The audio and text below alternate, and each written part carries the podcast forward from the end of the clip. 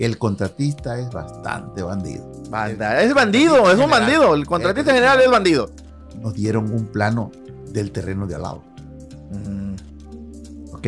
Y el terreno de al lado era menos concreto y todo. Cuando ya nos dieron el trabajo que nosotros fuimos, nos dieron el trabajo del terreno de al lado. Entonces realmente nosotros hicimos el trabajo más grande por el precio del más chiquito.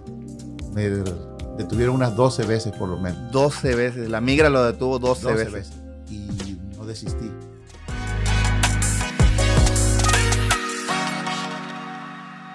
Hola, ¿cómo están? Sean bienvenidos a este primer episodio del podcast, este primer episodio aquí en purosganadores.com. Teníamos la idea de hacer este podcast desde hace un tiempo, pero nunca se habían cuadrado los elementos, el universo no había funcionado. Así que para este primer podcast, para iniciar, para la inauguración de este primer podcast, pues decidí invitar a una persona que pues me ha enseñado demasiado, una persona que me, me ha motivado a, a querer salir adelante, ¿no? Démosle la bienvenida a mi padre. Sí, gracias, gracias, hijo, a Jesús. Ah, muy buenos días. Eh, me da mucho gusto que me hayas tomado en cuenta para esta entrevista. Y este, y pues efectivamente aquí estamos para lo que se te ofrezca y vamos a, a- a dar. a dar, Sí, pues la idea de, de- de la plática que yo le había platicado de que queríamos hacer era porque, pues yo siento que, que hay mucho que platicar, muchas cosas que nunca hemos dialogado en persona y pues qué más bonito que plantarlo en un video y que quede pues para, para la eternidad, ¿no? Entonces, pues tenemos varias preguntas que yo hice para poder irle dando flow a este primer podcast. Acuérdense que es el primer podcast, entonces pues tenemos que darle fluidez a, a- a todo lo que es la, la charla, ¿no? La primera pregunta que, que, que yo pues puse era, ¿usted qué lo motivó venir acá a Estados Unidos? O sea, ¿qué fue la primera cuestión que usted dijo? ¿Sabes qué? Me voy a ir a Estados Unidos, voy a, pensar en algo porque, se lo pregunto porque ahora como papá, ¿no? Ahora como papá, pues yo digo, no inventes, o sea, la- las decisiones que tomaron mis papás en su momento, la- las decisiones que usted tomó en su momento, pues yo asumo que fueron para el bienestar de la familia, ¿no? Pero platíqueme un poco de cómo fue que usted inmigró para acá, o sea, ¿qué lo, qué lo llevó a usted a decir, ¿sabes qué? Me voy a lanzar para allá porque aquí no veo un futuro. Primeramente, pues yo me casé muy joven, a los 18 años, y pues como todo en la vida, ¿no? No hay experiencia, no hay nada, es juventud, te casas, tienes tus hijos, pero volteas para atrás y dices, yo no quiero tener lo que, que mis hijos vivan lo que yo viví. Entonces, en aquel entonces, allá por los 86, ah, En el 86. en el 86, incluso tú todavía no nacías, yo emigré a los Estados Unidos. Estuve un promedio de nueve meses nada más y la familia, mi hija, mi Mm. esposa, me hicieron regresar. No me pude quedar aquí. Ujú. En el 96, O sea, usted vino en el 86, estuvo aquí cuántos años? nueve meses. Nueve meses y en nueve meses se regresó porque usted Regresó. dijo, está muy No. cabrona la vida acá. Está bonito, pero sin familia no es vida. No es vida. Entonces me regresé Ajá. y, y- y después hice la segunda. La- el segundo intento, el segundo, el, el segundo este, embarcamiento. Sí, exactamente, la segunda vez que, que yo me fui. O sea, yo me fui y, y me hice metas, ¿no? Ajá. Y yo dije, ok, estamos en el 86. No lo dije como tal, estamos en el 86. Existen pruebas incluso de que yo dije, en 10 años más yo regreso a Estados Unidos. Pero voy a 10 regresar años. con mi familia. Pero con su familia, ajá. Y entonces partió otra vez acá, regresó, ¿cuándo? Pasó el tiempo y cuando saco mis cuentas, curiosamente regreso a los 10 años. A los 10 años, o sea, Como lo había del manifestado. 96, Llegué en el 96. nuevamente. nuevamente, ¿Y, ¿no? y cómo fue esa experiencia? La segunda vez. Bueno, en la segunda ocasión, ah, pues vine solo igual. Ya ves que pues es difícil pasar solo. Porque, es difícil pasar porque primero es muy cara la pasada, pasas. Yo llegué aquí en las primeras semanas de, de diciembre, De básicamente. diciembre. Una fecha muy importante pues para los hispanos y para todo el mundo, ¿no? Entonces llegué en diciembre. Una, una fecha nostálgica. diciembre, entonces este, yo decidí que yo no iba a estar pues más solo. Entonces en enero, febrero planeé y traje a mi esposa. Ujú, Y después en los siguientes planeé y traje a mis hijos. ¿Y cómo fue la, la, la, la experiencia cruzando? Vaya, o sea, ¿qué, ¿qué fue lo que vivió en ese transcurso de los 10 años, obviamente, ¿no? Y la segunda venida, ¿cómo fue? Bueno, la primera vez que pasé tenía yo 18 años, muy, muy joven, era, todo era cotorreo, relajo. ¿Cuántos Eh, años tenía en el 86? 18 años. 18 años. Este, ser 19 años, o sea, me casé a los, en el- los 18 eran 19, 20 años. Pero cuando pasé, era pues todavía bastante joven, era relajo, cotorreo, pero mi familia, siempre mi familia. Entonces, regresé, fue muy fácil la pasada en ese entonces. Pero después, en la segunda pasada, tuve una experiencia bastante difícil. Me detuvieron unas 12 veces por lo menos. 12 veces, la migra lo detuvo 12, veces. Y no desistí. ¿Cómo fue que no, que decidió no, no, no dar, no tirar la toalla, vaya? Pues primero pensando que tenía metas, ¿no? que pues quería que mi familia viviera mejor, yo estar mejor. Y entonces pues dije, ¿cómo voy a desistir? Y, le di, le di, le di. Una noche, para serte sincero, la migración me agarró tres veces. La migra. El mismo día. En la misma noche. La última vez que pasé, tardé siete días en el camino. Y te hablo del 96. Estuvo difícil para mí. Y entonces a veces muchos amigos que me dicen, oh, yo quiero venir a la primera, segunda vez lo agarran y para atrás. Pues tú, mejor no vengas, o sea, ¿para qué vienes con ese, con esa? Pero ¿qué fue lo que lo motivó? Porque, o sea, yo lo veo, ¿no? Y, hay muchas generaciones nuevas que dicen, no, pues, o sea, ya si me agarran, me regreso para donde soy. O sea, ¿qué fue lo que lo motivó a usted a decir, no, pues voy a darle hasta, hasta llegar, porque esa es la visión que tengo? Pues igual, como digo, yo siempre he tenido metas y siempre he querido lo mejor para mi familia y pues dije, no, ahora es cuando y yo voy a pasar y voy a pasar. Entonces, cuando se me pone algo en, la cabeza no sé, pase lo que pase, tengo que lograrlo. No, quizás a la primera, esa es una prueba de que no fue a la primera, fueron 12 veces que tuve que intentarlo y gracias a Dios. 12 veces. Aquí estamos. ¿Y cómo fue cuando llegó? O sea, que ¿a dónde llegó? ¿Qué, ¿Cuál fue la...? Bueno, cuando yo llegué, llegué primero, me trajeron de allá hasta Los Ángeles. En Los Ángeles fue a recogerme mi hermano después de siete días de camino. Siete días de camino. Una cuestión tremenda. Bueno, un perro muerto volía bonito. Una cosa tremenda. Tremenda. Sin bañarte, sin medio comer, dormir en, en, el basurero. No un basurero regular, un basurero quirúrgico, un basurero de hospital. Es una cosa tremenda. Pero bueno, tocó eso. eso se logró. Exacto. Y llegó, ok, se bañó y su hermano le dijo, ¿sabes qué? Ah, me bañé. A darle. Y, y, y pues llegué. ¿Cuál fue su primer trabajo aquí? Mi primer trabajo fue ya la segunda vez. Sí, en la segunda ocasión, pues mi primer trabajo fue hacer este, como tipo sopitas maruchan, trabajaba para unos iraní y es como... Hacían envasando comida. comida, sí, envasando comida.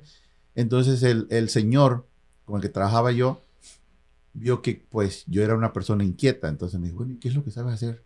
Y bueno, a mí me gusta la electricidad, me gusta pues trabajar, trabajo fuerte. Dijo, ok.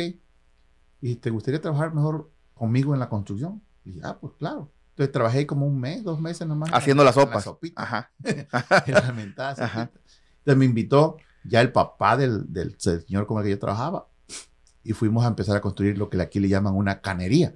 ¿Canería, qué es eso? Es una palabra compuesta que es can de, de bote. Ah, de bote, ya, ya, ya. ya. Una fábrica de laterías. de latas para ser procesados. sí, sí, sí. El, mismo producto que hacíamos antes allá en mano, el señor se empezó a construir una planta donde íbamos a procesarlo ya. Ya a gran escala, mecánicamente y todo empezamos. Mm. Y lo empezamos a construir de cero, lo hicimos de, pura chatarra esa. O sea, hicieron la maquinaria y todo el rollo, ya, ya, ya. Todo se construyó de cero, o sea.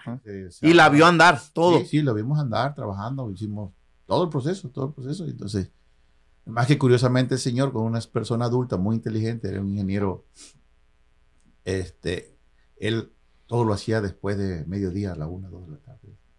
Entonces, yo tenía que entrar a trabajar a las 2 de la tarde y salía con él a las 12 de la noche. Ese era su Ese era, o sea, porque él se levantaba tarde. Ah, exactamente. Incluso ya para ese entonces, cuando yo los traje a ustedes, mm. pues iban incluso ustedes conmigo a, ese lugar a trabajar. Ahí, yo estaba trabajando adentro y ustedes estaban en una vena afuera ahí esperándome porque pues si los dejaba solo en Era lo que pues, tocaba. era, era difícil. Y el señor muy, muy, muy buena gente nos invitaba a comer, me recuerdo, nos traía Taco Bell y comíamos todos. No sé si recuerdas esa parte. Sí, sí, sí. ¿Y, y cuál, cuál usted piensa que fue su mayor choque cultural cuando llegó acá? O sea, el decir, ¿sabes qué? Llegué a un nuevo país, ¿no? Tengo primero pues que aprender el idioma, el, ¿no? El lenguaje, obviamente. El lenguaje. Y después, asumo, ¿no? Obviamente las oportunidades vienen y uno las toma, ¿no? Pero también hay que uno tener la visión de decir, oye, a ver, eh, si no estoy legal en este país, ¿cómo le hago para ser legal? ¿No? ¿Cómo le hago ahora ya que llegué yo para empezar a planear cómo traerme a mi esposa, cómo traerme a mis hijos, cómo, ¿sabes? Cómo, cómo irte expandiendo, ¿no? Entonces, ¿cómo, cómo fue ese proceso para usted del choque cultural primero y el aprender el idioma también? Pues primero, ah, pues traté de ir a la escuela y poquito por el tiempo no, no, era, no era muy suficiente porque yo traía pues mi compromiso familiar, ¿no? Que claro. Mis hijos. Ahora, traerlos para acá generaba un costo. Entonces yo llegué, por ejemplo, en diciembre, empecé a trabajar a un hermano que ya hoy falleció. Él me ayudó mucho. Disculpa que me, me ponga en este plan, pero no estaba, ¿no? Pero este, él me echó mucho la mano. Yo los traje a ustedes. Y este, pues trabajé tres meses seguidos. Ahorré, ahorré, ahorré, ahorré. Le mandaba yo dinero a tu mamá. Ahorré y los traje. Pues te pasé a, ti. Pasé a ella primero. Ella llegó aquí para febrero 5, 6. Yo me llegué en diciembre. Ella para febrero 5, 6 ya estaba aquí. Sí. yo ahorré fuerte. Yo vine a trabajar. Claro. Después, ella y yo trabajamos juntos, trabajamos juntos y ahorramos y los pasamos a ustedes. Sí, sí, sí. Entonces ya aquí, pues, en familia, pues estábamos más contentos y todo. Pero el lugar que yo les estaba proporcionando en ese tiempo, pues no era básicamente lo, lo confortable para ustedes, ¿no? Entonces, pues también para ustedes el cambio cultural, cuando lo traje, fue difícil. Tuvimos como un año y decidieron ustedes que pues no estaban conformes por la situación que vivíamos y dijeron, no, pues nos vamos. Entonces nosotros los echamos para atrás, pero mi esposa se quedó conmigo apoyándome. Seguimos igual ahorrando. Entonces, aquí vi una oportunidad. Ok, la primera parte es que dices tú, bueno, ¿cómo obtengo dinero? Claro. no es tan difícil de saberlo. Trabajando. sí. Entonces, si yo tengo ocho horas de trabajo, gano cierta cantidad de dinero. Entonces, si trabajo 16, voy a ganar el doble. Claro. Las matemáticas son importantes. Entonces, por eso fue que empecé a trabajar doble, dos trabajos, es decir, en el día hacía una cosa, en la tarde iba a hacer otra, y ella me ayudaba y empezamos a hacer y, y sí, el primer cambio cultural fue aquí, que si no trabajas el doble y vives con un salario o con medio salario para poder ahorrar, igual este país da mucho, pero si no ahorras, no, no, hay nada. O sea, la clave aquí es trabajar fuerte y ahorrar mucho para poder después empezar a cosechar. Ya, ya, ya. Y, y en esos días, o sea, de incertidumbre, en algún momento usted dijo, ¿sabes qué? Pues ya no quiero estar aquí en Estados Unidos, o sea, ¿qué hago acá? Si en México me puede ir mejor quizás, o si en México es el idioma, el idioma que hablo, ¿no? El idioma que yo puedo ir a, a, a despelucarla ya, ¿no? Fíjate que yo he tenido mm, algo en mis genes, pienso yo, ¿no? He tenido algo en mis genes que, por ejemplo, cuando estuve en la casa con mi mamá, ella me enseñó mucho. Yo iba a la escuela y yo miraba que mi mamá era muy activa, muy trabajadora. Entonces, cuando yo, por ejemplo, me moví de, de, mi pueblo natal, que es Isla, me moví a Coatzacoalcos. En Coatzacoalcos yo llegué a estudiar, pero también empecé a trabajar. Y yo decía, me gustó ser muy metido, trabajar, buscarle. Y entonces yo me acomodé, inmediatamente empecé a trabajar. Al rato me acomodé en Petróleos Mexicanos. Yo, yo trabajaba bien, me, me iba bien. Y en, dentro de mi pobreza, pues para mí es un triunfo. Pues, trabajar para PM y vivir bien. Y entonces, yo para mí, básicamente, yo estando en Coatzacoalco, yo también, también me, me, me desenvolví bien y triunfé. Es decir, para mí el lugar donde he estado no ha sido... No ha sido, la, no ha sido, un impedimento, vaya. ¿Usted piensa que esa, ese tipo de mm, pensamiento, ese tipo de, de garra, de visión, uno nace o uno la puede también cosechar, ¿no? O sea, uno, es decir, porque hay veces que, se confunden, ¿no? Hay muchas personas que dicen, no, pues tuvo suerte, ¿no? O, eso es, eh, estuvo en el lugar correcto, o, o, sabes que eso ya nació así. Pero yo soy de la idea de que hay forma también de, uno mentalizarse en las cosas que uno quiere hacia el futuro, ¿no? Claro, yo pienso, también pienso igual, pienso que hay dos formas, ¿no? Una parte del gen que traigas te ayuda bastante. Claro. ¿Por, ¿por qué no? Pero también es qué quieres y para dónde vas, ¿no? Entonces, si tú planeas tus metas o si tú dices, estos son mis ideales, esto quiero hacer, pues lo vas a lograr. Y más que nada cuando tú te, lo hablas, lo dices, lo, lo declaro, dices, yo quiero hacer esto, pase lo que pase, lo vas a hacer. Sí, claro. O sea, eso, si tú lo dices, va a pasar. Si no lo dices, no va a pasar. Claro. Entonces, tú, tú te pones una meta, lo vas, lo vas a lograr. Entonces, en mi, en mi afán de, de salir adelante, yo dije, hey, te comentaba, por ejemplo, cuando yo salí cuando en el 86 tuve una primera reunión con familiar y dije, hey, yo voy a regresar. Yo acabo de llegar a Estados Unidos, estábamos comiendo, dije, hey, yo voy a regresar 10 años después. Nunca dije que iba a ser 96, solo dije, hey, 10 años después. Pero cuando yo vaya en 10 años después, estas son mis metas. Las declaré. Las declaró, claro. Dije, quiero llegar, voy a hacerme residente o ciudadano americano. Primero. Voy a pasar a mi familia. Segundo. ¿Sí? Y también dije, voy a comprar mi casa. Okay. Mis metas principales, traer mi familia, hacerme residente, ciudadano. Legal. Legal. Uh -huh. Y comprar, comprar su mi casa. propiedad. Sí.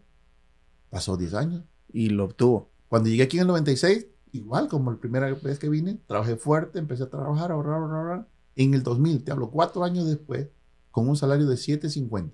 En ese momento estaba 7.50. 7.50. Superé el estándar. ¿Por qué? Porque mis habilidades, mi, mi actitud, siempre cuando uno llega a un trabajo, uno no hay que esperar trabajar por lo que te pagan. Tienes que trabajar por toda tu capacidad. Claro. claro. Si tú das el todo, el trabajador, el patrón, los demás compañeros van a ver que eres, eres que eres, diferente. Sí, que eres que, diferente, que sobresales, vaya. Exacto, Uh -huh. tú vas a sobresalir. Sí. Pero si llegas y piensas, dices, oh, pues me pagan 7.50, pues uh -huh. trabajo por, como si me pagaran 5.50. ¿no? Sí, claro. Trabajas 7.50 en ese tiempo y yo trabajaba como si ganara 20. Uh -huh. Entonces el patrón lo ve. Yo, por ejemplo, tuve la fortuna de la segunda ocasión cuando trabajé, me iban a pagar 7.50 en la primera semana. Ese fue el contrato que yo tuve con el señor. Uh -huh. Le dije, ¿sabes qué? ¿Qué era el trabajo? Es el trabajo en la construcción de landscaping. Landscaping. Sí, okay. yo trabajé inicialmente aquí, mi primer trabajo fue para una compañía de landscaping. ¿Cómo se llamaba la compañía? Seville. Seville, ok. Sí, entonces con ellos aprendí mucho. Y, Ahí fue donde usted se formó como, como persona experta en el en landscaping. Exactamente. Yo, okay. el, el, el, señor me dio la oportunidad de, de uh -huh. trabajar en el, en el ramo uh -huh. de la electricidad. ¿Usted llegó como labor? Yo llegué como trabajador. Mi primer trabajo fue agarrar el pico y la pala. Pico y pala. Pico y pala. Y yo uh -huh. para las 10 de la mañana un trabajo de, te hablo ya de por el mes de mayo, tremendo. Después trabajé un tiempo, te comentaba, en las sopitas y eso. Ajá. Después me fui para la fecha de mayo. Un solazo tremendo. Dos horas de trabajo y estaba yo vomitando, literalmente. Sí, sí, sí, porque es algo fuerte. Claro. Pero yo cuando le dije al señor que yo trabajaba aquí, yo sabía eso. Que sabía electricidad. Ah, Dios, la suerte, lo que tú quieras. Lo puso en donde era. Me llegaron a buscar a las 10 de la mañana, 10 y media, me dice, fíjate que... Del primer día. Primer día. Uh -huh. Me dijeron, fíjate que, este, que escuchamos lo que dijiste que sabes electricidad, queremos calarte. Okay, perfecto. Eres mi fiel. Me... y me fui, llegué, me dijo, ¿qué necesitas? Le dije, pues no sé decirte en inglés porque pues no sé. No, pero, no, lo, no lo hablo aún. Pero si tú me llevas a un lugar donde hay, yo escojo lo que necesito. Y fui, me recuerdo, agarré una bolsita de trabajo uh -huh. con lo elemental. No sé, en aquel entonces no haber gastado el señor más de 100 dólares, 120 dólares. Y me fui, llegué a un, a un lugar de trabajo, me dije, mira, necesitamos que hagas esta actividad. Y dije, ok. Como siempre, desafortunadamente los mismos hispanos. Sí, no, no, nos enterramos. En vez de ayudarnos, siempre no. sentimos celos o sentimos, no sé, algo, algo pasa. Entonces, el Formen en aquel entonces le dije, oye, fíjate, este, voy a hacer esta actividad. Me dijo que empieza a escarbar desde aquí. Hay 30 luces aquí, 40 luces, tienes que encontrarlas. Le dije, no, pues dime cuántas luces hay en general. Y yo veo, entonces, no, pues tenemos, ya sacó el plano, dijo, tenemos 30 luces. Y yo medí el espacio, dividí entre 30, encontré la primera y de ahí partí partes iguales. Yo nada más escarbaba donde yo consideraba que eran partes iguales y sacaba yo las luces. Y las iba yo encontrando. Cuando él me vio que yo las iba encontrando, me dijo, no, no, tienes que escarbar todo para ir encontrando. Le dije, oye, pero si no hay necesidad. Si... No, no, tienes que hacerlo así. Entonces yo me puse a escarbar. Llegó el patrón, me dijo, ¿qué estás haciendo? Y yo, pues estoy escarbando todo. ¿Y pero para qué? ¿Y aquí cómo las encontraste? Pues me dice este cálculo así, así. Digo, pues así síguele haciendo. Digo, pero es que el supervisor quiere que yo siga escarbando. Y yo, pues yo no puedo decir. No, no puedo ir en contra, sí. El mismo día. Todo eso pasó en el mismo todo día. Todo el mismo día. Llegó el Señor y le dijo, ¿y sabes qué? Jesús anda contigo ayudándote todo, pero Él va a recibir órdenes de mí independientemente. Y, ah, gracias. Y entonces empecé a trabajar. Uh -huh. Empecé Sí. a trabajar y continué, terminé mi trabajo. Cuatro horas más tarde el trabajo estaba terminado, instaladas las luces y todo. Y me dijo el, el- el dueño, dijo, cuando termines de aquí, quiero que me conectes también el timer control de- del- del sistema riego. Y me fui. Empecé, usé, Conectó todo. usé el, el sistema básico de la electricidad, busqué todos los equipos, conecté. Cuando llega en la tarde, llegó también con el supervisor, dijo, hey, ya están, le dije, no, pues ya está conectado todo. Y le dice el supervisor, pues no puede conectar las luces si él no sabe ni siquiera dónde están las válvulas. Yo que estoy aquí no sé dónde están las Ujú, ujú. válvulas. Le dije, pues mira, no sé ni qué sea válvula, ni sé, pero yo te las conecté. Pero ¿cómo lo hiciste? Pues le dije, Sí, entonces sí, como ya estaba yo sentido con él, le dije, bueno, eso ya es parte de mi, de mi trabajo. de mi trabajo. de mi entendimiento, ¿no? yo, Ajá. la, yo la conecté y punto. Y, y a ver, prueba que funciona. La Y andar. la primera válvula. Entonces quedó sorprendido. Y el señor pues me siguió dando oportunidad y así fue como yo. Sí, pero o sea, no Este- se quedó, no se quedó enfrascado en decir, hey, pues si me están dando trabajo de pico y pala, aquí me quedo, ya nada más pico y pala sin, Es- sin saber, sin exponer lo que puedo dar, ¿no? Exactamente. Yo me contrataron por pico y pala, pero fui a hacer un trabajo que costaba más dinero. En ese transcurso, yo había metido aplicaciones en otro trabajo, había metido aplicaciones en otro trabajo, y entonces me hablaron del otro trabajo y me habían ofrecido ya 12 dólares para ganar para el siguiente lunes. Sí. Yo el martes, miércoles le avisé al supervisor, ¿sabes qué? Mira, yo ya voy a terminar, porque en otro lado, pues gracias a Dios me hablaron, me va a dar Sí, un sí, trabajo sí. de 12 dólares. No le avisa al patrón ni nada. Llega el día viernes y el señor me paga los cheques con 7.50. Le dije, no, pues muchas gracias. Le dije, pero es que yo ya le dije al señor que me voy. El señor se enojó, dijo, ¿por qué le dijiste eso? ¿Por qué no me dijiste a mí? Mira, vamos a hacer algo. Quédate con nosotros, me gusta tu trabajo, me gusta tu actitud. Dijo, la semana que entra te pago a 10 dólares la hora. Ujú. Me sonó interesante. Yo ya había conocido ahí con ellos y ¿para qué voy a otro lado? Allá me van a dar 12. Dije, bien, Sin saber todavía el trabajo. Aquí ya. Ya por me lo menos. ofreciendo. Sí, sí, sí, sí. Entonces, según yo, ventajoso, ¿no? Ujú. Dije, ok, te acepto el trato, pero con una condición. Todavía me dije, Todavía se dio a desear. dije, si tú esta semana que ya trabajé, que me le hiciste el cheque a 7.50, rompes ese cheque, Me lo das a 10. me lo das a 10, me quedo. Dije, trato. Rompe el cheque, me hizo otro cheque a 10. Se armó. ¿Cuánto quedé- fue ese primer cheque? Ah, pues en ese, ¿Cuánto habrá sido? O sea, en, en ese tiempo, cuando, cuando yo, yo este, trabajaba con él, había ganado como unos 280, como unos 300 dólares cuando- a la por, semana. por los descuentos. Todos los descuentos. Ajá, entonces yo no sabía las leyes de, de cómo aprovechar el sistema ni nada. Sí, sí, Entonces sí, yo sí. declaré lo, lo que era. Entonces cuando me vino el cheque muy, muy bajito. Y, y- después pasó el tiempo. pa, pa, pa, ¿Y en qué momento usted dice, ¿sabes qué? Pues yo ya le aprendí el negocio. O sea, ya vi de qué se trata. Yo creo que yo lo puedo hacer. ¿Cómo usted toma ese paso? ¿No? ¿Cómo toma el paso de decir, ¿sabes qué? Pues bravo, así como soy, ¿no? Eh, este, aventado como soy. Me voy a aventar sin licencia, sin nada. Yo hacer lo que... yo pasé bastante tiempo trabajando en esa compañía. ¿Cuánto tiempo pasó aproximadamente? mm, Como seis años. Seis años.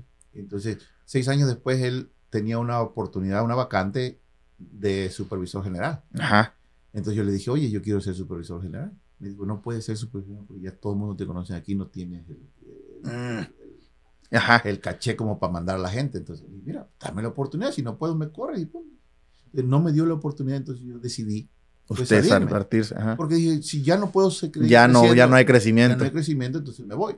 Fui a otra compañía y me contrataron de supervisor, empecé a trabajar de supervisor y, y ahí trabajé en diferentes compañías como supervisor hasta que dije, bueno, si yo sé hacer todo, ¿por qué no empiezo mi propio negocio? Ujú, Para esto habían pasado las cosas que había prometido a mí mismo, que me había yo ujú, Planteado, ¿no? Planteado. Ya para esto ya era yo residente americano. Mm. Eh, ciud- pues, yo era una ciudadana, era residente, pero este, ya tenía mi casa, había comprado mi casa, mis hijos estaban aquí, mi familia estaba trabajando. O sea. Todo mi inversión era mi familia y mi casa y todo. No tenía nada cuando decidí salirme por mi cuenta. Entonces yo solo contaba con una camioneta, que era mi camioneta de trabajo. Mm, Entre esfuerzos y todo, había comprado una trailita. Y mi hija, me acuerdo, en aquel entonces me ayudó para calificar para agarrar un crédito de, una, de un tractor. Ujú. Y agarramos un tractor, teníamos, teníamos tractor. Pero esto fue, esto fue después. Sí, sí, ya. Esto fue después. Hubo un tiempo donde hacía trabajos, Oh, claro. o andaba, o sea, e- esa es la, la etapa que quiero que me cuente, ¿no? Porque, o sea, es decir, usted sale de trabajar de una empresa, usted hace mucho, o sea, pasa mucho tiempo trabajando por su cuenta, ¿no? O sea, Correcto, sin licencia y ahí nada más Sí, sí. ¿Cómo fue ese, ese transcurso donde se sale de trabajar y empieza a andar por su cuenta? Fue difícil, pero aquí es donde yo le doy la clave a todo el Ujú. migrante hispano Que quiere emprender. que, que quiere emprender. Aquí es donde está la clave. Hablamos al principio de las matemáticas. Ujú. Si tú trabajas 8 horas, obtienes una cantidad de dinero. Claro. Si trabajas 16 horas, obtienes el doble. Entonces quiere decir que puedes obtener dinero Trabajando, trabajando. claro. Entonces, yo esa actividad yo ya la venía realizando desde que era yo obrero, desde que Sí, sí, yo sí. era una persona muy metido y empecé a trabajar. Trabajé con mi cuñado aquí. Un día una señora nos contrató Ujú, para hacer un barbecue. ujú. Una De cocina ladrillo- exterior. De ajá. ladrillo rojo. Empezamos a hacerlo Sin con saberlo. lo mejor que hicimos. La señora terminó encantándole el trabajo, quizás por nostalgia, o por el sentimiento que le hicimos al, al- al- al trabajo. Ajá. Y cuando me pregunta que cuánta experiencia teníamos en hacer eso, porque había quedado Ex- eh, ella quedó sí, encantada. Porque es que al final hay que entender que si el el cliente, arte, que si al cliente le gusta, el, el arte, el arte es Entonces, este yo- abstracta. Yo tenía 10 años de experiencia, pero de labor. Ajá. de encargado. Entonces Ajá. yo le dije, no, pues 10 años. Dije, la señora, muy bonito. Me recomendó, empezamos a trabajar. Y yo siempre trabajaba, después de mis horas de trabajo. Ah, o sea, usted tenía su trabajo Sí, y mi y después su, su, su sus- side job, que le sus side jobs. Entonces, Ajá. entonces yo siempre me fui manteniendo así y fui haciendo mi clientela. Fui haciendo Ya, ya, ya, ya, mi- de mi gente que lo fue mi- me conociendo. fue conociendo. Entonces yo, básicamente, el día que yo di el paso afuera, yo tenía muchos clientes conocidos. Pero a ver, hay que entender porque, ok, lo que usted conocía era el trabajo, pues rudo, ¿no? El puedo yo conseguir el material, hacerlo, hacerlo, pero no sabía lo, lo- la parte ya administrativa, ¿no? El, cómo hacer un contrato, el cómo relacionarte con el cliente, el cómo hacer que te pague, ¿no? Bueno, el que pague yo creo que Eh, sí, es sencillo, ¿no? Dame la mitad. Pero Y- fíjate, Ajá. Que, fíjate que no es por nada, ¿no? Pero actual, o sea, en los años que me tocó vivir, que son muy bonitos, este, las personas de ese, de ese, de ese age, de esa temporada, éramos muy de palabra. Ah, esa es la Éramos muy cuestión. de palabra. Afortunadamente. Sí, tiempo- claro. Ese tiempo éramos muy de palabra. Por ejemplo, a mí me tocó un, un, este, un cliente que a mí me recuerda mucho, que yo le hice un presupuesto entre mis números y el trabajo le costaba 30 mil dólares Ujú. en aquel tiempo. Te hablo, no sé, 2002, Dos. 2003. 2003. Ah, 30 mil dólares era un, Era un mundo de dinero, sí, claro, claro. Entonces, le dije, mira, para hacer esos 30 mil dólares necesito comprar tanto dinero de luces, tanto de esto, tanto del otro, y por lo menos necesito 15 mil dólares en materiales para poderlo comprar. El señor me dijo, ok, mira, vengo ahorita viajando de tal lado, nos vemos en la Tali. Recuerdo ese lugar y siempre que veo lo paso. Al lado de Chiquichis, donde estaba, Ujú, donde ujú. está el Denny, ahí nos vemos en ese estacionamiento. Ah, ok. ahí esperé. Llegó, el señor sacó de su bolsa 15 mil dólares en efectivo. Cash. Efectivo, cash, cash. Me los contó, me los eché a la bolsa. Y entonces entra el pensamiento, ¿no? Dice, bueno, El, el lo malévolo. ah, dice, bueno, ese señor no me conoce. No sabe dónde vivo. No sabe dónde vivo. No tengo ni licencia. tengo licencia. Entonces, ¿cómo puede confiar esta persona en mí? 15 mil dólares en aquel tiempo. Y de aquel entonces. Entonces yo agarro, hago lo correcto.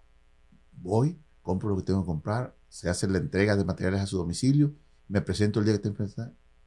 Entonces, supongo yo que todas esas cosas que tú haces bien se van, Se van formando, multiplicando. Se van multiplicando. Entonces, aparte el señor, cuando le platica a sus vecinos, oye, el señor yo le di 15 mil dólares hace un mes y mira, aquí está trabajando.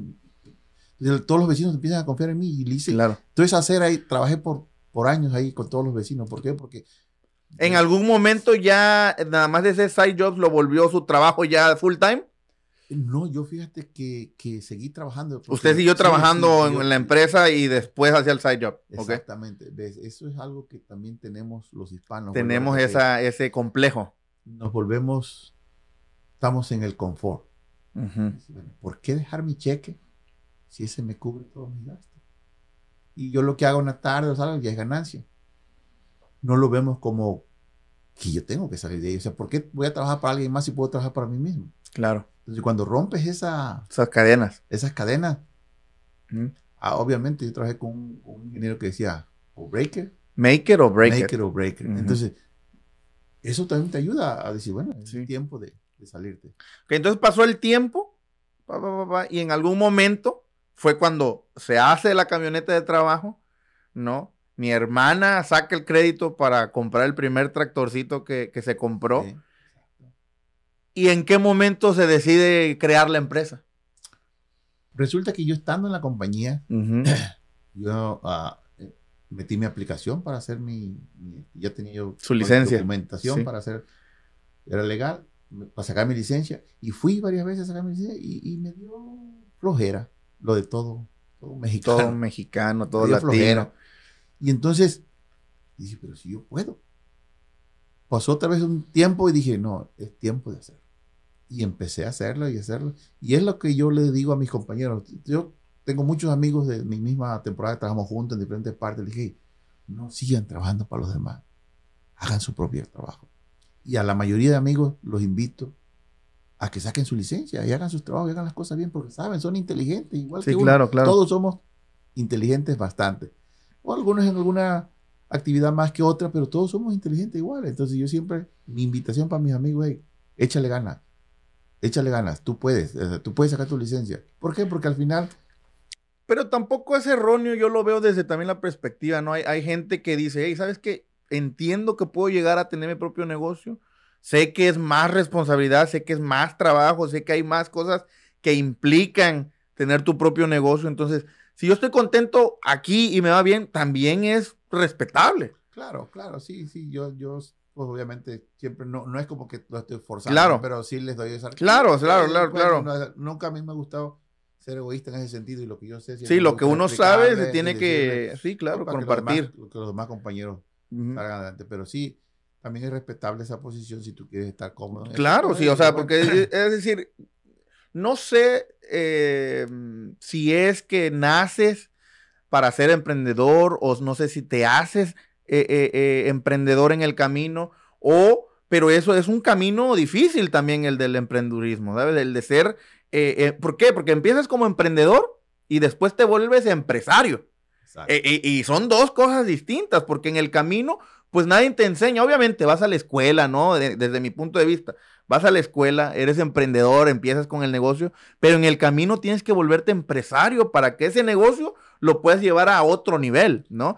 Entonces, para usted, por ejemplo, ¿no? Que empezó, pues, de emprendedor, ¿no? ¿Qué aprendió en este camino? Ahora ya de empresario, ¿no? Ahora ya de, de, dueño de una empresa que ya estamos pues legalmente con muchos empleados haciendo, generando dinero, con muchos trabajos, etcétera, etcétera. Pero es un camino que la gente cuando lo ve desde afuera, ¿no? El que está empezando o el que nunca se anima, dice, no, tuvieron suerte o estuvieron en el lugar correcto, o, pero es un, es un camino también complicado, ¿no? Muy largo, muy complicado, pues.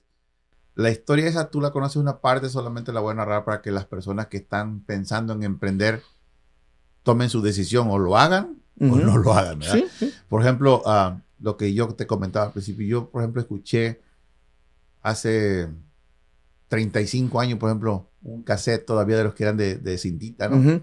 Y eso siempre lo traigo en la mente, ¿no? Era una persona que hablaba de motivación personal y... Ajá. Entonces dices tú, bueno, 35 años atrás, un cassette de, un cassette de motivación personal, claro. pero me marcó. Sí, sí, sí. Esa, lo único que aprendí, no te voy a contar la historia larga, pero lo que aprendí de esa persona que dijo, hey, si tú quieres ser restaurantero así como tal, dijo, no esperes a tener el restaurante formado en la esquina, tener 10 empleados, tener todo, porque entonces nunca vas a llegar. ¿Cómo vas a obtener ese capital para llegar a ser? Siempre cuando quieras ser un emprendedor, voltea hacia atrás, mira tus pasivos, mira lo que tienes y tienes que emprender con lo que tienes. Con lo que hay. No puedes decir, como hacemos todo, yo quisiera ser empresario, pero necesito tener tanto dinero, pues, pues ahí, te van, ahí te van a hallar. Claro. Si tú quieres ser un empresario, ¿de qué quieres ser empresario? En este caso, la persona esta motivadora decía, se refirió al restaurante, dijo, yo quiero ser restaurantero, pero quiero tener un restaurante como tal y empezar ya en grande. Voltea para atrás. Resulta que esta misma persona volteó para atrás y vio que tenía un triciclo, un anafre y 500 o 1000 pesos para comprar la carne. Empezar con eso. claro. esa es la clave. Igual en las matemáticas te decían, yo dije, ok, 8 horas te dan 100 dólares de ganancia, 16 tienes 200. Entonces, mi meta fue, si empiezo a trabajar ahorrar dinero, voy a tener lo que quiero llegar a ser. Claro. Quiero aclarar que yo en, mis metas o en mi ¿cómo puedo decir? En mis, en mis este, expectativas, Ujú. nunca fue tener una compañía. Claro. Se dio, So- se, se dio dio. sobre el camino. Se dio sobre el camino porque dije, ok, trabajo en una compañía, sé hacer todo. Aparte, fuera de, de la compañía, trabajo y hago todo. Entonces, vamos a hacer la compañía. Y fue ahí cuando empezamos a hacer la compañía. ¿Con qué empezamos? Con esa camioneta, es todo. ¿Qué empezamos haciendo? Limpieza, recogiendo basura, no importaba. Sin trabajo, tus estrés, tus problemas, complicaciones de pago.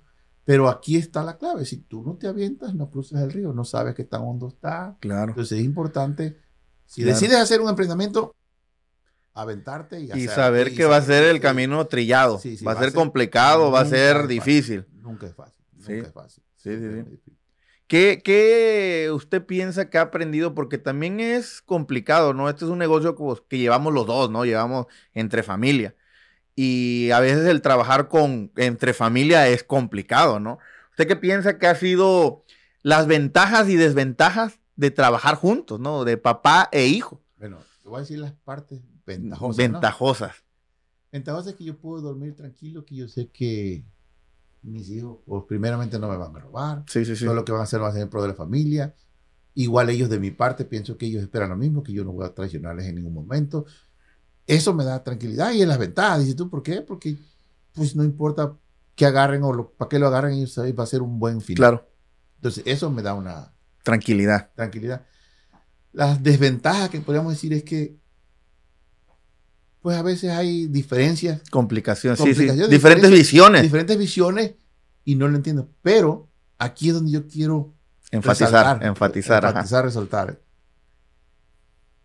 Que para las personas que quisieran emprender un negocio de este tipo y lo quisieran hacer familiar, tienen que aceptar los cambios de tiempo. Los cambios de tiempo. Por ejemplo, en mis tiempos. Lo que decía el papá, eso se hacía y no maraguat de ese gabacho. Ajá. No, sí, tiene Entonces, sentido. Tiene No sentido. había forma. Pero aquí yo tuve que aprender que todos tenemos palabra y todos tenemos votos. Claro, Y claro, claro. que- Es difícil, es difícil. Yo siento que más que nada por, por el, este, ¿cuál es la palabra? No, por, por la forma en la que usted, pues, se ha manejado Fue durante la vida. La que fui criado. La que fue criado y como se ha manejado durante la vida, ¿no? Es decir, ¿sabes qué? Pues yo me muevo así y así ha dado resultados, entonces quiere decir que así tiene que seguir la vaina, ¿no? Exactamente. Entonces, cuando ya piensan otras cabezas, pues quizás es conflictivo, ¿no? Es Porque se conflictivo, dice, modo, claro, claro, claro. modo, Es como. La mayoría de padres decimos, yo soy el papá, a mí me respeta, hace lo que yo digo. Y sí, quizás en la vida familiar debe ser así, Claro. podríamos decir, ¿no? Quizás hasta cierto sentido.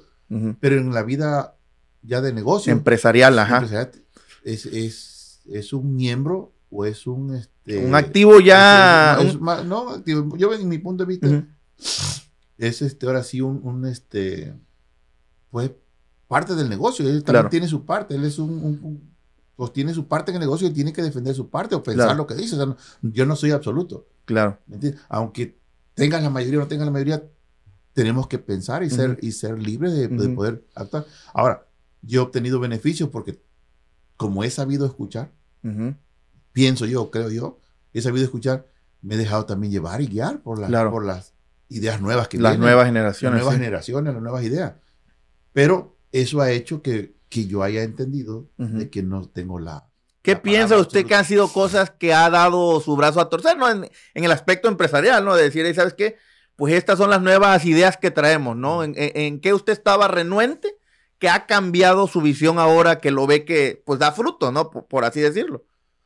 Yo, por ejemplo, fíjate que dentro de mi ignorancia empresarial, yo podría decir, este, bueno, ¿por qué voy a gastar en camisa? ¿Por qué voy a gastar en secretaria? ¿Por qué voy a gastar en oficinas? Es decir, no, no nos podemos ahorrar.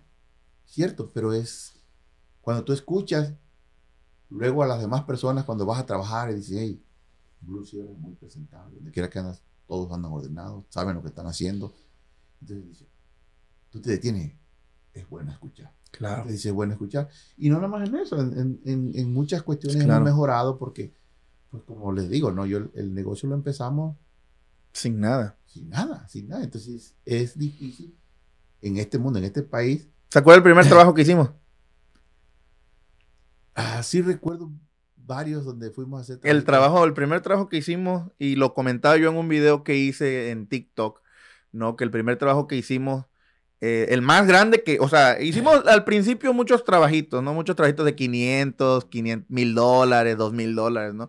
Pero el primer trabajo grande que nos llegó en ese momento, cuando empezábamos la empresa, fue un concreto. Fue un concreto que íbamos a cambiar, ¿no? Y supuestamente la persona con la que estábamos asociados, eh, nos dio un presupuesto porque él tenía más experiencia haciendo presupuestos, ya había tenido una empresa, etcétera, etcétera. Entonces puso un número, nosotros mandamos el número, nos los aceptaron y nos trabamos a, hacer ese trabajo, que era ya con la camionetita y, el tractorcito que teníamos.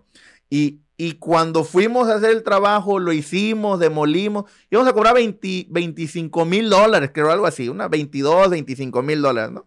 Entonces empezamos a hacerlo, rompimos, pedimos prestado para cubrir los gastos, porque era un trabajo comercial. Entonces, como nos aventamos el primer trabajo grande y era comercial, ese trabajo nos iban a pagar en tres meses, ¿se acuerda? Entonces, como nos lo iban a pagar en tres meses ese trabajo, pues empezamos a hacerlo y juntamos dinero en ese entonces de mi novia que me prestó dinero, en ese entonces mi novia, ahora mi esposa, en ese, momento era mi novia, y me prestó 10 mil dólares de una tarjeta de crédito que ella tenía. Lo sacó cash, nos lo prestó para para completar el cubrir el payroll, cubrir concreto, cubrir material. Y ya después, cuando nos pagaron a los tres meses, resultó que quedamos tablas en ese trabajo, ¿se acuerdan? Pero fíjate que aquí, aquí también, quizás tú no te diste cuenta, no lo hemos platicado, como decía al principio, que no hemos tenido tiempo de detenernos a platicar muchas cosas. fíjate que yo analizando ese, ese, Esa situación. trabajo, ahí nos pasó algo curioso. Y aquí también a los personas emprendedoras que, están que, quieren hacer negocio, especialmente con otros contratistas que pasan a ser ellos subcontratistas, tienen que ser muy, muy cuidadosos. Muy cuidadosos. El contratista es bastante bandido. es bandido, es un bandido. El contratista en general es bandido. Entonces tenemos que tener cuidado. Fíjate lo que nos pasó ahí. Quizás ahorita te lo voy a comentar. Y esta fue la cuestión. El precio que dimos fue exactamente bueno, real. Te preguntas, ah, entonces, ¿por qué perdimos? Lo que pasa es que cuando nosotros mandamos nuestro presupuesto, nos dieron un plano del terreno de al lado. ¿Ok? Y el terreno de al lado era menos concreto y todo. Cuando ya nos dieron el trabajo que nosotros fuimos, nos dieron el trabajo del terreno de al lado. Entonces realmente nosotros hicimos el trabajo más grande por el precio del más chiquito. Pero ahora lo sé. Eso nos pasó. Eh, pero es que ahí es la, esa es la, importancia de tener buenos contratos, la importancia de tener un presupuesto bien establecido, ¿no? Que lo aprendes al avanzar del tiempo. Entonces también ahí, por ejemplo, cuando tú mandas un presupuesto, ¿no? Tú dices, le mandas para atrás al contratista y en el mismo plano que te mandó. Le marcas, este es el que me... Márcalo con take off y color y todo. Entonces lo mandas para atrás cuando él me dice, oye, es que este... Entonces, pues mira, aquí está más Aquí está, claro. Eh, pero que está más grande ahora porque sobre la marcha, cuando tú mandas un presupuesto, ¿verdad? Te dan el plano inicial, lo mandan a revisión, le hacen cambios, le extienden, le quitan. Si le quitan, el, el contratista te dice, hey, aquí va a ser más chiquito, redúceme el precio. Pero si le extiende, no te dice. Y pues tú no sabes, eres nuevo, entonces te da, cuando vienes a darte cuenta, estás bien. Sí, sí, ese es una, una buen, un buen tip de que para los que están empezando, ¿no? Si trabajan aquí en Estados Unidos o en México, no sé cómo funciona en México muy bien el tema, pero para los que son aquí contratistas en Estados Unidos y, tienen que lidiar con contratistas generales, ojo, porque esos gallos, pues ellos quieren hacer el trabajo lo más barato posible porque él, su ganancia está en lo que cobraron. Claro. Y eso fue lo que nos pasó en ese, en ese trabajo. Entonces, experiencias que se van acumulando. Y, y, y, fíjese ahora yo que soy papá, ¿no? Y yo que veo pues ya las cosas también desde otro punto de vista, ¿no? ¿Usted cómo se sintió o cómo se siente ya en este momento cuando, cuando sabes, gracias al esfuerzo, gracias a la visión de, traerme a mi familia de, otro país, de establecerlos, darles educación, pues ellos, pues ya de alguna forma están en otra mentalidad? ¿Qué, usted siente en, eh, eh, en, ese, en ese momento, no? Usted decir, no, pues, o sea, yo bien o mal, pues voy de salida, ¿no? Yo me voy a retirar, yo pues me voy a las Bahamas, donde, donde se vaya, ¿no? Pero dejé ya una semilla plantada en mis hijos para que pueden llegar a otra conciencia, ¿no? Pues en este tema, fíjate que primeramente, como todos los padres ah, primeramente quieren que sus hijos estudien, se preparen. Claro. Que, es decir, ah, alcancen su, mayor aprendizaje en la escuela porque se obtiene mucho, mucho aprendizaje. Pero yo desde que ustedes fueron pequeños, a mí nunca me importó, por ejemplo, como muchos padres le dicen, hija o hijo, quiero que si no traes 10 de calificación, aquí no eres bueno. Tú tienes 10, 10, 10, o sea, una, una tortura. Para mí, Ujú. yo les soy honesto. A mí me gustaba la escuela, yo quería ser ingeniero electricista. No se me dieron las cosas, me casé muy joven, bla, bla, bla, bla. Pero para mí la calificación nunca fue importante Claro. como estudiante.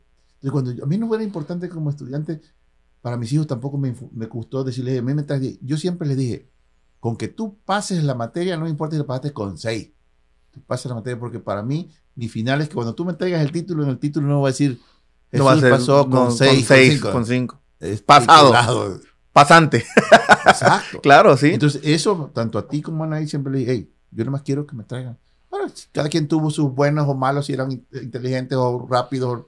Etcétera. Pero, entonces, debido a eso, yo les di esa libertad, por lo menos. Y yo quiero que estudien, solamente entreguen el título. Gracias a Dios se titularon, se recibieron a Yale en, en- en México, tú aquí en Estados Unidos, tienen su carrera universitaria, que me da mucho gusto. Pero al mismo tiempo siempre les dije, lo que estudien no es lo que tienen que hacer claro. ustedes lo que su vocación, lo que les guste hacer, Que les eso guste, que que sea hacerlo, su pasión, vaya. Sí, tienen que hacerlo. Porque en este caso, yo para mí mi pasión es la construcción. Yo estoy pensando siempre adelante, de- incluso en los documentos, en los planos que me hacen, digo, aquí no funciona, funciona mejor así, pero bueno. Lo podemos implementar así. O sea, siempre estoy pensando, porque esa es mi pasión, es lo que me gusta. Ujú. Yo trato de buscar incluso formas más fáciles de hacer o hacer ideas Ujú. que funcionen al cliente, tener siempre al cliente contento. Sí, esa, claro. esa- esa es la meta de, por ejemplo, en este caso. Ese es un tip también muy bueno para los nuevos empresarios, ¿eh? nuevos, Claro, claro. nuevos este, Entonces, emprendedores. Si Ajá. tú tienes a- a- al cliente contento, yo he tenido a veces diferencias con algunos arquitectos que no están contentos.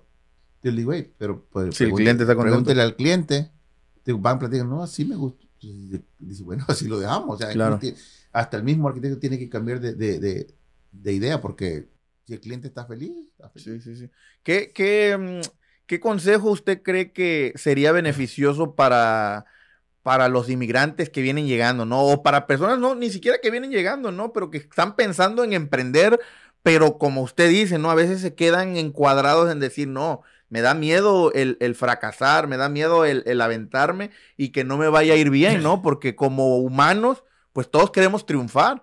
Pero yo les digo a muchas personas, muchas personas que me escriben por el Instagram, ¿no? Y me dicen, hey, yo quiero emprender, yo quiero empezar mi propio negocio, ¿qué consejo me das? Y yo lo que les digo siempre es, pues aventarte, salir adelante, eh, eh, eh, relacionarte con personas que ya están en el ámbito empresarial, en el ámbito de contratistas, ¿no? Para que tú puedas tener una visión y más elementos para decir, oye, pues puedo considerar esta ruta o puedo considerar esta otra ruta, ¿no? Entonces, sabemos, sabemos que la, inflac- la inflación en el mundo, en este país, en todas partes, va de la mano con los salarios. Es decir, Sí. te- o te retiras más de la... Más, de- más viejo. o- Entonces, ¿qué es lo que pasa? Por ejemplo, cuando yo traje a mi familia, a ustedes, a mi esposa, a ustedes, yo ganaba poquito, pero supe juntar para poder pagar el dinero y traerlo. Quizás ahorita los que están en estos tiempos están ganando más dinero, pero la pasada, vamos a hablar del mismo coyote, la pasada es mucho más cara. Claro.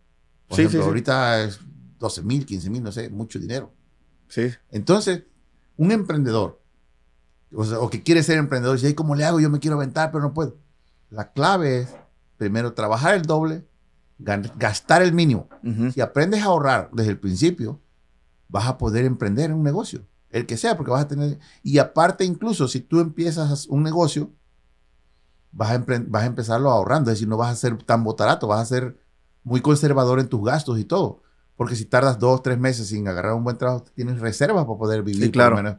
Pero si entonces, si tú no puedes, capaz de tener ahorrado por lo menos para vivir tres meses sin agarrar dinero, pues la verdad no puedes emprender. Es decir, no- Sí, no- claro. No estoy hablando de que tienes que tener millones, miles, no.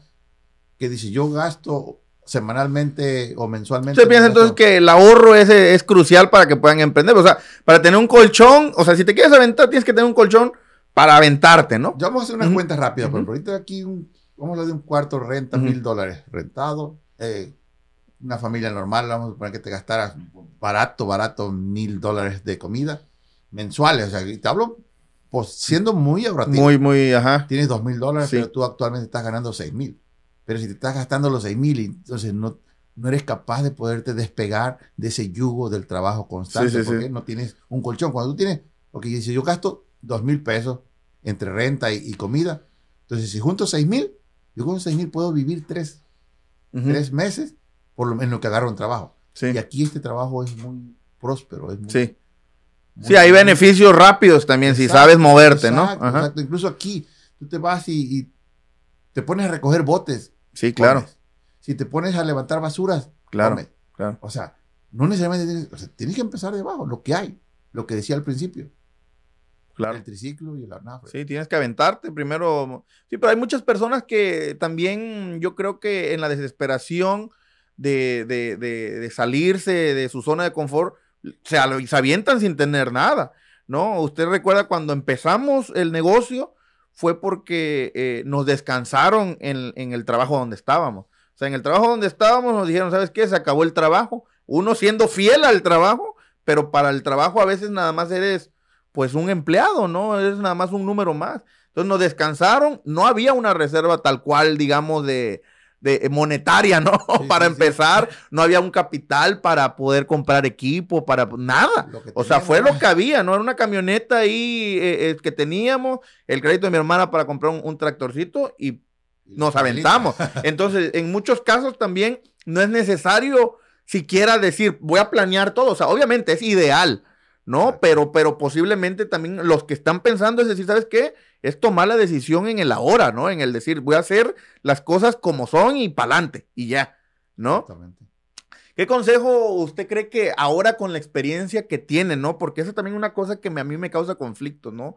El tiempo, cómo va avanzando y cómo vas aprendiendo cosas, cómo vas ahora tú reflexionando hacia el pasado y decir, te vas diciendo, ¿no? O sea, oh, hubiese hecho esto, hubiese cambiado esto. Entonces, ahora ya con la experiencia y todo lo que ha aprendido, todas las experiencias que tiene hasta hoy, ¿qué consejo se daría a su versión joven del 96? Fíjate que yo insisto, ah, los jóvenes son muy inteligentes, son ah, muy preparados actualmente, claro. quizás en nuestro tiempo, por las razones que sean personales. Pero es otra generación. Es otra generación. Claro. Desafortunadamente, los jóvenes de ahora lo quieren todo ya listo, todo hecho. Ellos quieren ver para creer. Ellos quieren palpar las cosas, como podemos decir, ¿no? si no, no, ellos son más a lo, a lo palpable, a lo... Entiendo, pero dentro de esta generación hay cuánto, hay personas que, traen la garra de, decir, hey, yo tengo la mentalidad de salir adelante, yo no quiero que se me den las cosas nada más así entregadas en bandeja de plata, no, hay personas que dicen, hey, yo tengo la ambición de salir adelante, ¿no? Y, que son también preparadas, ¿no? Sí, entonces, entonces en ese sentido, por ejemplo, ahorita... la, sí, eh, la, la, pregunta aquí es, ¿qué consejo se daría a su usted más joven? O sea, ya sabiendo lo que usted tiene, ¿Qué consejo se da a usted del, del 2023 a usted mismo del 96? Jesús, tarara. Ah, quizás me voy a ir muy conservador, muy viejito. Ajá. Que generalmente todos los viejitos decimos eso o dicen eso, ¿no? pues, en mi punto de vista es siempre fue que yo puede ser que fue bueno o fue malo. Yo a mi familia nunca les reprimí nada. si yo tenía 100 pesos ahora, nos lo gastábamos ahora. No tenía problema. Yo no tenía problema en gastarme con ellos, porque mañana Dios proveía. Pero sí es más importante el haber ahorrado un poco más, en mi punto de vista ahorita, poder ser más conservador y quizás no haberme regresado en el 86, porque yo tuve dos, dos no desistir, ese sería su consejo. no desistir. No desistir. Yo vine en el 86 y desistí rápido y me regresé. En el 96 ya lo tenía planeado que venía y me quedaba y ya era. Ya, porque ya lo había pensado 10 años. Exacto. Entonces, pero si yo la primera vez hubiese venido y yo en el 86, por ejemplo, hubo amnistía, yo hubiese sido residente americano en ese mismo año. Ese mismo, pero no tuvo la paciencia. No tuve la Entonces, persistencia y paciencia. Exacto. Entonces tienes que ser más persistente y paciente con lo que tú quieres y vas a lograr no desistir nada más. No desistir. No quitar el dedo de... del renglón, estar, estar en tu, Ahora, como empresario ya, emprendedor y ya pues una empresa que llevamos con ella 10 años, ¿no? 10 años. Eh, eh, ¿qué, qué, orgullo usted siente siendo mexicano compitiendo con empresas de americanos, ¿no? Compitiendo con empresas de personas pues que son preparadas, de personas que, que estuvieron ya acomodadas desde, desde el inicio, ¿no? Y lo platicábamos justo de, de un personaje con el que trabajábamos, que él tenía su empresa, pero pues él salió siendo director de una empresa más grande de landscaping. Entonces, cuando él se movió a ser eh, emprendedor eh, de su empresa, pues tenía todos los contactos disponibles para empezar trabajos ya de millón, dos millones, ¿no? Nosotros empezamos trabajos de 100 dólares, 200, mil dólares, ¿no? Entonces, ¿qué orgullo usted siente siendo, siendo mexicano? Y con una empresa que compite en los rangos de, landscaping en esta zona, ¿no? Pues fíjate que te voy a dar, tú me estás haciendo una pregunta, pero te voy a dar dos respuestas. Ajá, ok, a ver. El orgullo que yo siento principalmente es que donde quiera que me manejo o platicamos o tengo la oportunidad de platicar con los dueños o platicar con, los, con arquitectos. Con arquitectos, con ingenieros, con diferentes gente que tienen confianza de que podamos platicar, la primera satisfacción que tengo es que me da gusto verlos trabajar en familia. Tu hijo, tu hija. O sea, es un grupo, es un grupo muy unido y son ustedes muy amables, son ustedes una, una compañía que nos da a nosotros la certeza o la confianza de darle nuestro trabajo, porque son, como ustedes son unidos, ustedes van a sacar un trabajo bien y van a salir adelante. Y eso me hace sentir muy feliz. Eso te hablo con la gente de mucho dinero. De mucho, sí, sí, millones de dólares, claro. Que, que, que, te dan esa confianza. Y eso y después, entre mis otros amigos más abajo, me dice, hey, la verdad te admiro, Chuy, que tu familia, tus hijos estén trabajando contigo. Es difícil trabajar. Tengo amigos que han tratado de trabajar con sus hijos y han tenido problemas. Y yo tengo esa satisfacción primero personal. Eso es lo, lo no, no, lo cambio por nada. Eso es lo mejor que me ha pasado. En el ámbito empresarial, me da gusto que pues, hemos crecido, estamos establecidos, tenemos desde que nos rentamos este local, aquí no hemos andado batallando, gracias a Dios el Señor nos ha apoyado, hemos estado aquí en las buenas y en las malas, hemos crecido bastante, estamos en el área de la bahía, por lo menos, no en el primero, pero sí en el segundo lugar de las mejores compañías que, están, que se están cotizando aquí en el mercado de landscaping. landscaping. Y entonces estamos planeando entrar en otros rubros, en otras, en otras este, divisiones sobre el mismo tema, pero queremos ser cada día mejor y que, y que nuestra empresa como hispana se distinga, que hacemos un trabajo competitivo como cualquier otra gente, como el americano, como el asiático, como el... Claro. Incluso poner el, extra, nuestra pasión de mexicano, nuestro interés, nuestro amor, que todo lo que hacemos, cualquier trabajo lo hacemos con mucha dedicación. Claro. cuando tú le pones todo el empeño y el trabajo y la dedicación, de que quede bien, sí, o sea, porque obviamente lo que yo platicaba con alguien es que, eh, obviamente, ¿no? Estamos en el negocio para generar dinero, 100%, pero también para dejar una huella como una empresa mexicana, ¿no? Una empresa que estás compitiendo, les digo, ¿no? Con empresas que, que, que, que llevan años, en el negocio, años, de abuelo a hijo, de hijo, así, ¿no? Entonces, y son empresas pues de americanos y por lo general pues es más fácil establecerte en el negocio eh, eh, eh, de la construcción cuando eres americano, porque te, te, confían más, ¿no?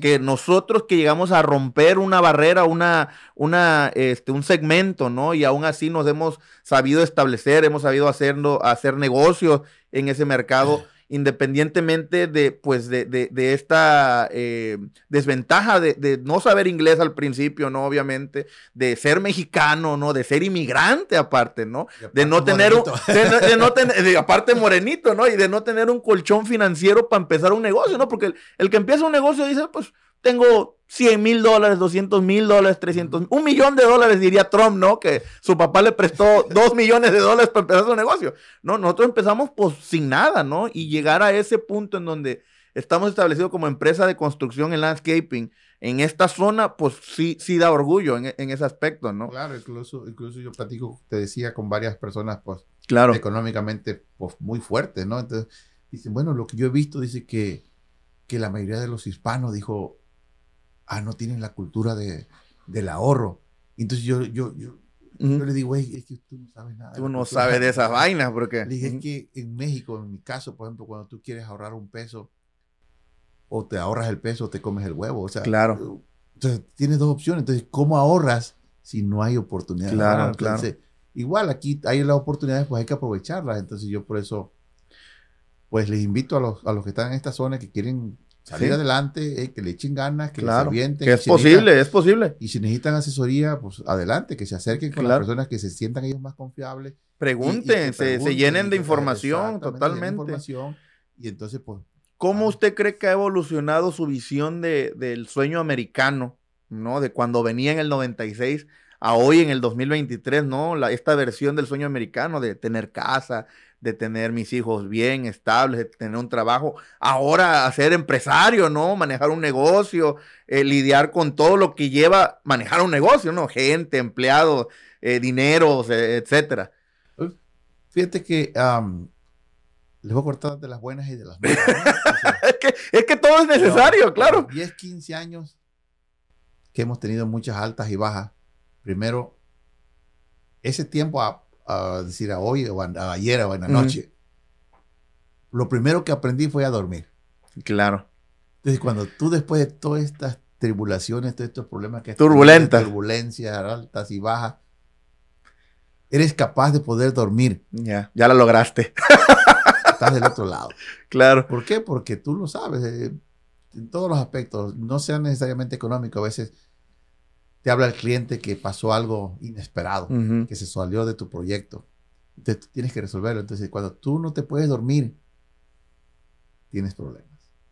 Pero ya cuando logras pasar en ese aspecto, y no necesariamente económicamente, entonces esa experiencia que ya dice, bueno, ya puedo dormir, ya puedo lidiar con todos esos problemas. Entonces a veces, como decías tú, ¿no? a veces queremos o pedimos al universo, decimos, hey, yo quisiera tener esto, hacer el otro, pero si no somos capaces de podernos dormir, Sí. ¿Qué estoy dando yo acá? A- a- a- si no soy capaz de dormir con un pequeño un problema chiquito o un poquito de dinero o, o- o- o que debo sí, poquito sí, dinero. sí. O que debo mucho dinero.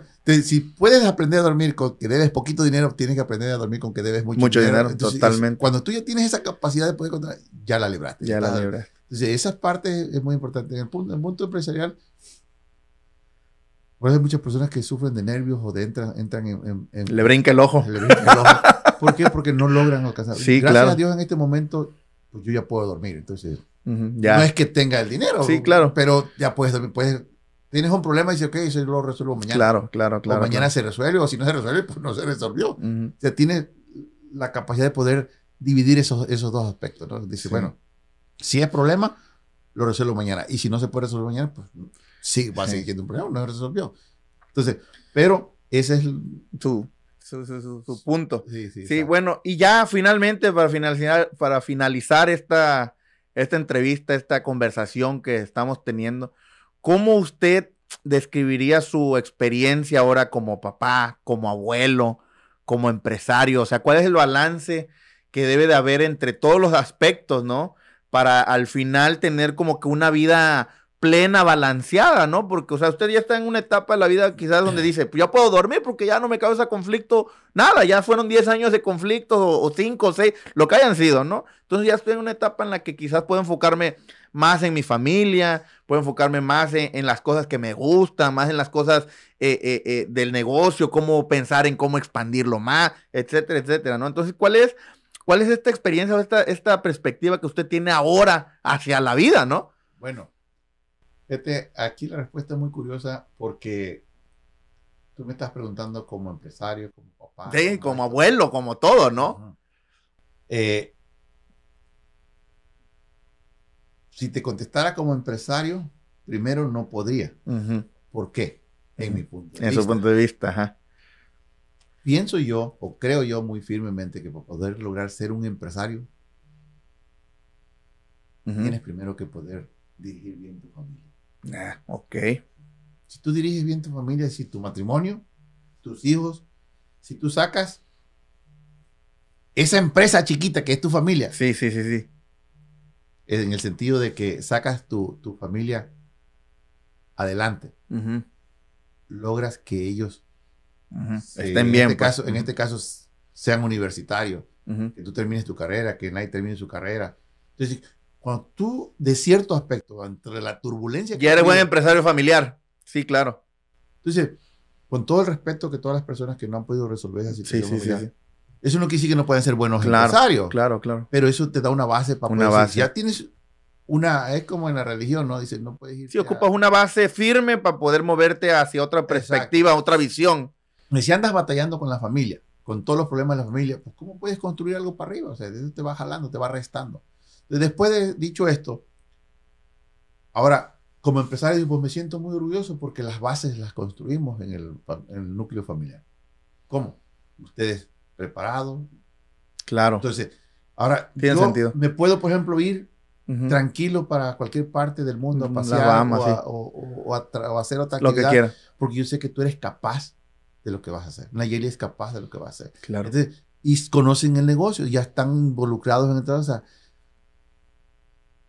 yo básicamente aquí no me siento dueño de la compañía, no me siento el empresario de la compañía, me siento solamente como su consultante. Ujú. Es decir, que ustedes pueden venir conmigo y consultarme lo que quieran y darles mi opinión y basado en eso sacan sus conclusiones. Claro. Entonces, ese, por eso es que estoy aquí todavía. Yo, de hecho, yo al año atrás, dos años, ya quería irme para. México, estar descansando.